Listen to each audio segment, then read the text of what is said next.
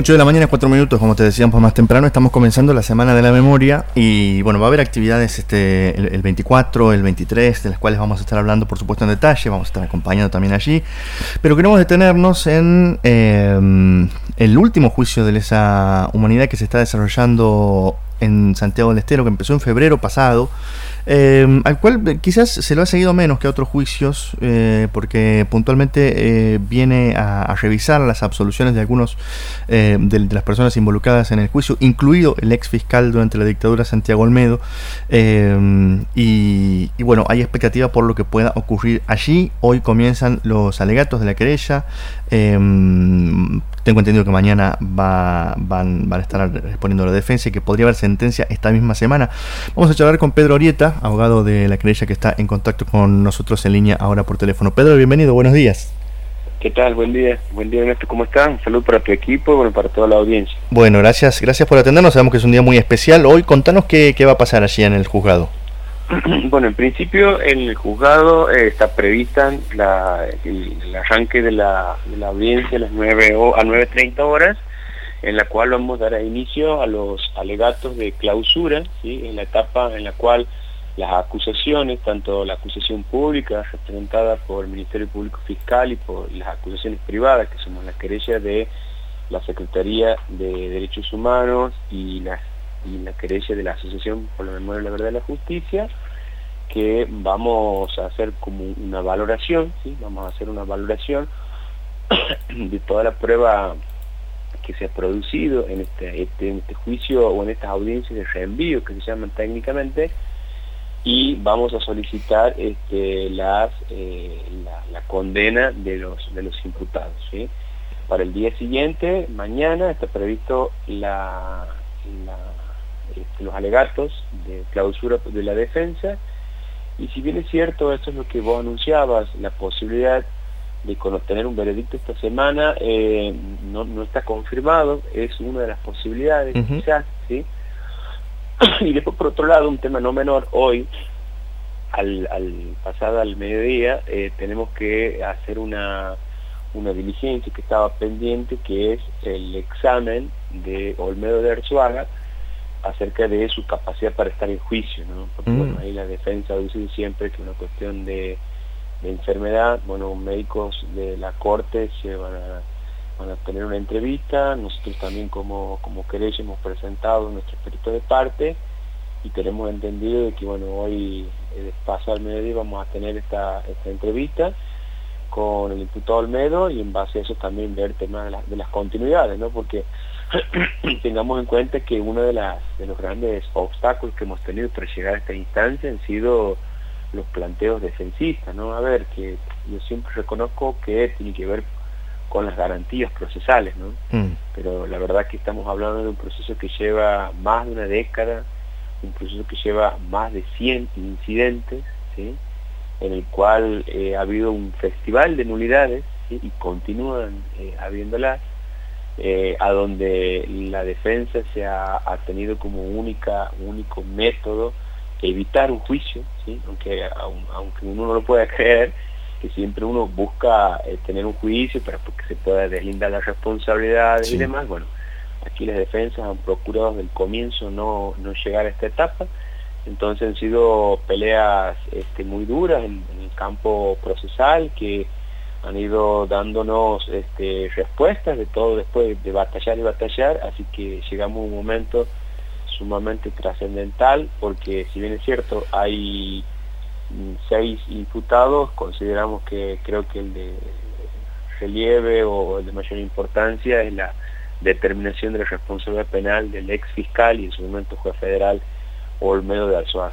Eso te iba a decir, eh, Pedro, porque eh, mm, podría ser el, primer caso de que la justicia alcance a un responsable civil, al menos en Santiago de Estero en la, en la última dictadura. Eh, contanos un poquito breve quién era Santiago Olmedo de Arzuaga, quién es.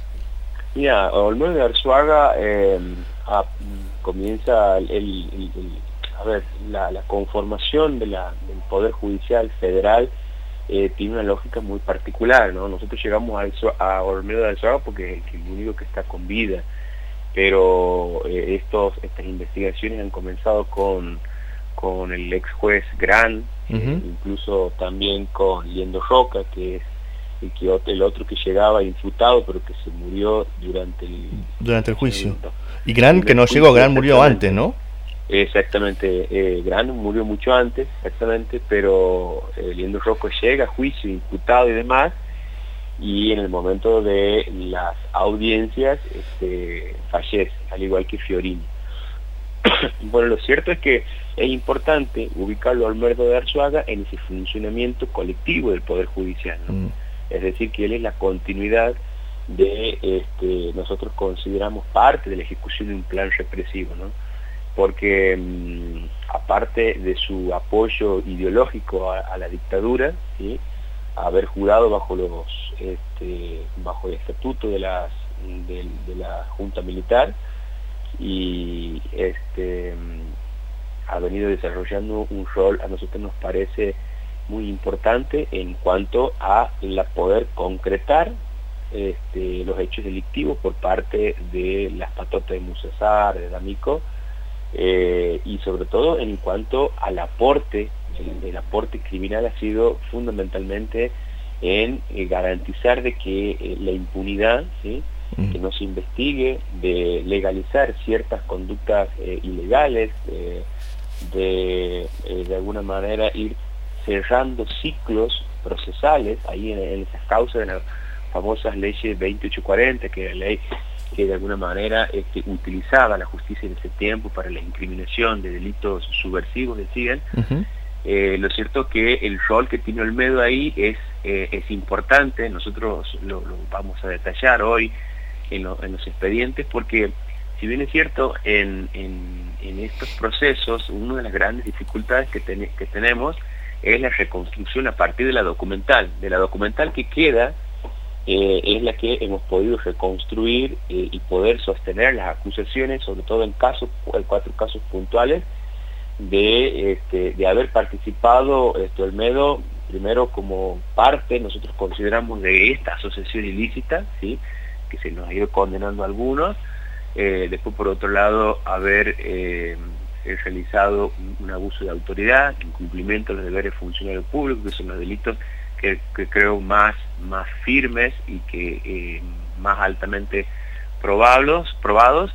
Después hay otra acusación que nosotros hacemos en unos casos puntuales que son de torturas, ¿sí? Mm. Eh, que también hay una cuestión técnica para discutir y que bueno, nosotros hoy en, los alegatos los vamos, los vamos a fundar, los vamos a desarrollar, cuál es el grado de participación que ha tenido en esos casos y este, en, definitiva estas son las acusaciones de los tipos penales, pero consideramos que hay una responsabilidad penal a Olmedo, pero siempre hay que analizar en un contexto generalizado del funcionamiento del Poder Judicial, mm. tengamos en cuenta 76, 77, 78, un poder judicial eh, federal, si hoy es el poder federal, el poder judicial federal es, chico, digo, en cuanto a funcionamiento, eh, imagínense para ese tiempo, ¿sí? en una, oficina de menor competencia, pero eh, de, que todo el mundo conocía cómo funcionaba, cómo llegaban las este, Musasar y, y muchos de sus personeros, sus patotas,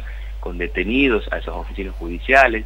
Hay constancias y documentos donde jueces se han constituido en, las oficinas de la DIF. ¿no? Estamos hablando de la Dirección de Informaciones Policiales que funcionaba en la Belgrano y Alcina, en esos lugares que eran centros clandestinos de detención, ya probados por muchas de las sentencias, se constituían jueces y fiscales, defensores y secretarios judiciales. ¿Y eran testigos de, las detenciones ilegales, de las torturas? Eh, a eso, a eso mismo, claro, sin duda, no solamente testigo, digo, a ver, eh, tenían pleno conocimiento de ese mm. funcionamiento. Y en esto es que también queremos, como más allá de esta discusión jurídica, judicial, hay una discusión de que, que también nos hace, nosotros decimos siempre, a la reconstrucción de una, identidad mm. colectiva, social, que tiene que ver con, eh, para poder existir eh, este plan de exterminio diseñado, ejecutado, planificado eh, y llevado adelante por fuerzas policiales, militares,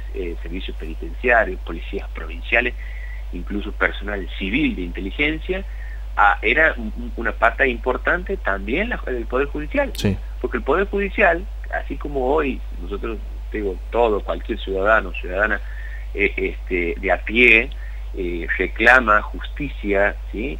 ¿Por qué? Porque el Poder Judicial es como el resguardo, el reaseguro este, republicano para el funcionamiento o para la limitación del poder. Mm. Y ahí, y para los años 70, había, no solamente no era un resguardo, sino al contrario, el Poder Judicial Federal de Santiago del Estero funcionaba legalizando todas esas prácticas de secuestro, tortura, desapariciones, ¿sí? ¿Por qué? Porque le daba el manto de legalidad a partir de, informaciones de, sumarias o expedientes totalmente fraguados con fechas que, no se condicen y algunos son, son tan eh, absurdas que, hoy nos sirven de prueba, ¿no? Es decir, nos constituimos en la fecha tanto, el, juez tanto y, después, más allá de los, de, los relatos, los testigos, víctimas, etcétera, etcétera. Mm, mm. Eh, Pedro, ¿qué edad tiene Olmedo ahora, en este momento? A ver, Olmedo, em, no, te debo este, este dato preciso, fundamental, te lo debo. quiero decir, era una persona que en, que en los en, los 70 habrá sido alguien de, de, 30 años, ¿no? Claro, exactamente. Sí, sí, sí, sí, sí. sí, sí. Este, tenía esa edad.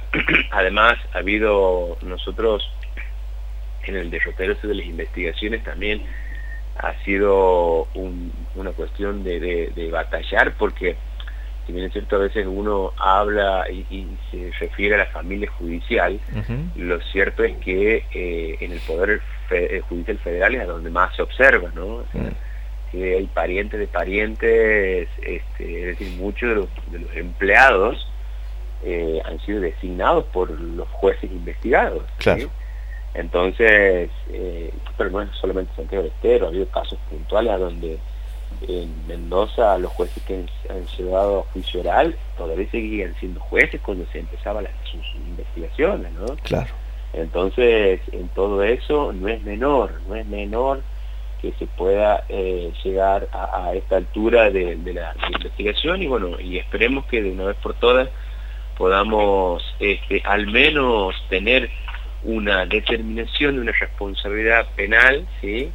Mm. Este, porque creo que en definitiva hace a esta disputa de muchos de los sobrevivientes que nos toca representar, eh, como para terminar de, de cerrar estos círculos de construcción de verdad colectiva. Mm.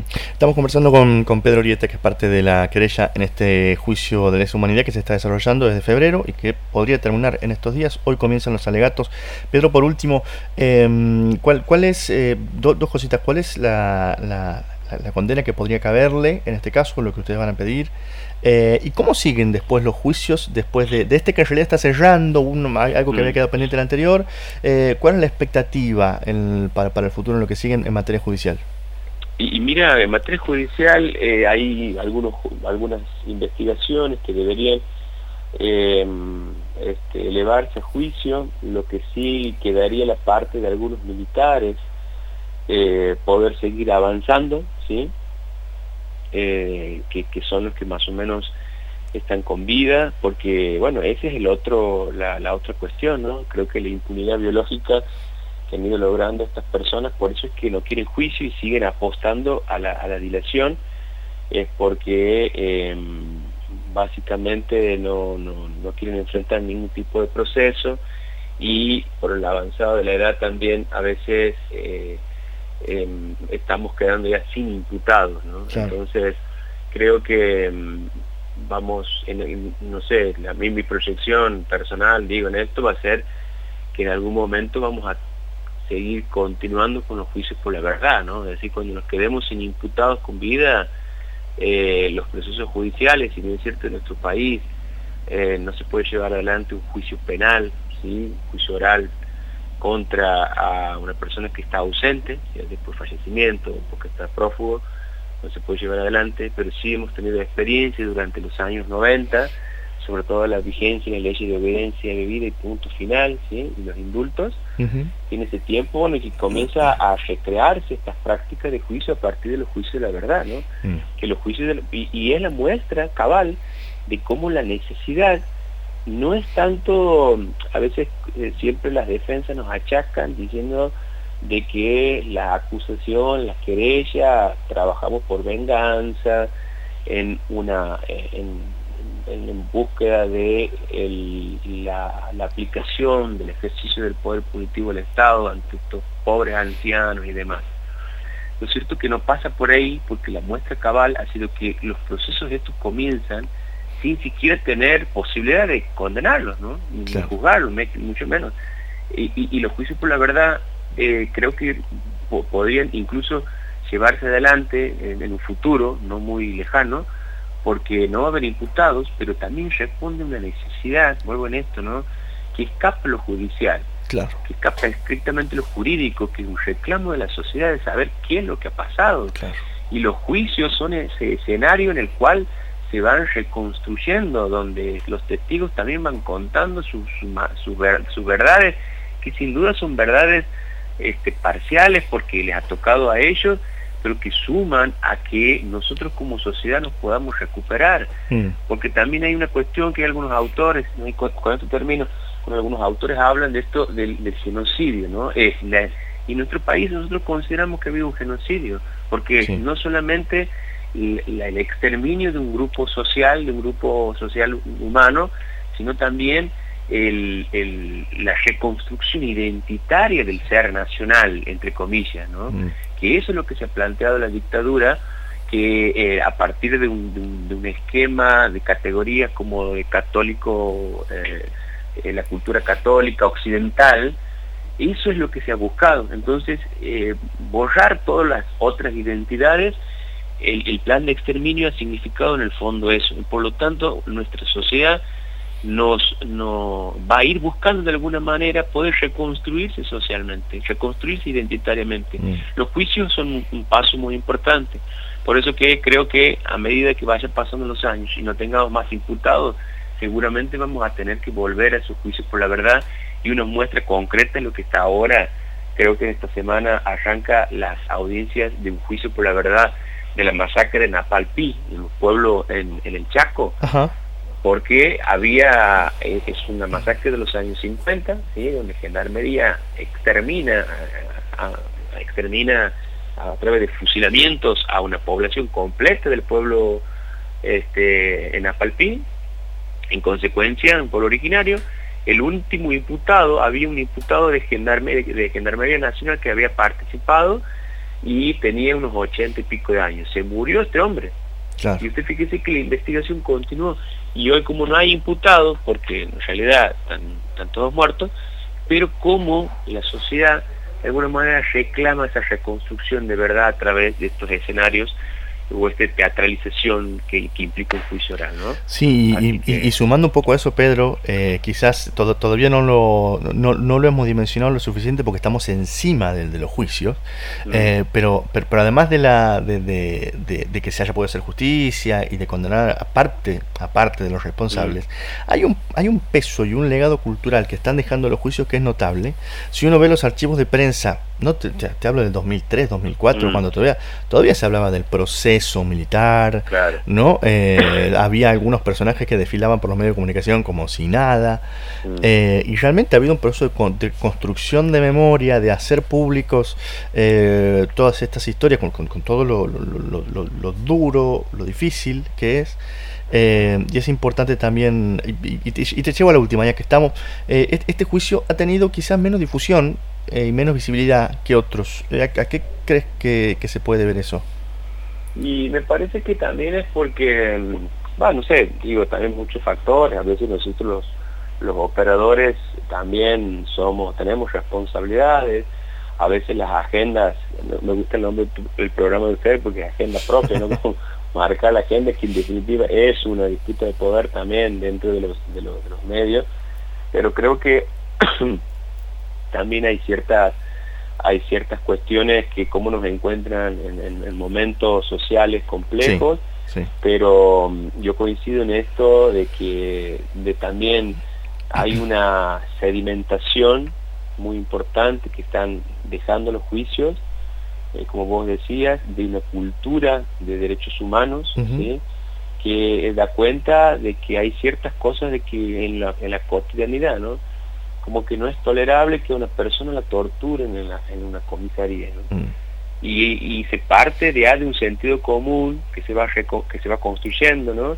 De que está mal, porque eso es violación a los derechos humanos, ¿sí? Entonces, creo que este, el, poder avanzar en esta línea con, por parte de los juicios, ese es el aporte, no mm. solamente rever qué es lo que ha sucedido, sino el aporte a una cultura de mayor democratización, una mayor sedimentación de, derechos humanos como, como, como, práctica y creo que mm, este último juicio va a ir también a poner, a contribuir a, generar esos sedimentos también desde lo institucional, mm. judicial específicamente, ¿no? porque a los operadores nos va a dejar ese mensaje que es, eh, somos responsables, ¿no? Somos responsables. ¿Por qué? Porque tenemos mayor conocimiento de cómo funciona y en consecuencia eso nos coloca en lugar de privilegios, así como algunos han tenido la posibilidad de contribuir directamente y contribuir también a través de la abstención, ¿sí? porque mm. hacerse el desentendido también es una forma de comisión de un delito. ¿no? Mm. Entonces creo que el mensaje quizás no está tanto para lo para lo, de lo, lo social, digo, más amplio, pero sí va focalizado a un sector que tiene que ver con el Poder Judicial. Claro, claro. Bueno, Pedro, eh, va a empezar la audiencia en un ratito. Sí, sí, sí. voy, Así que te, agradecemos, te agradecemos por estar con nosotros esta mañana, era muy importante poder conversar de esto y bueno, y vamos a seguir de cerca lo que pasa en estas, en estas horas por allá. un abrazo. Un, un abrazo fuerte. Saludos para todos.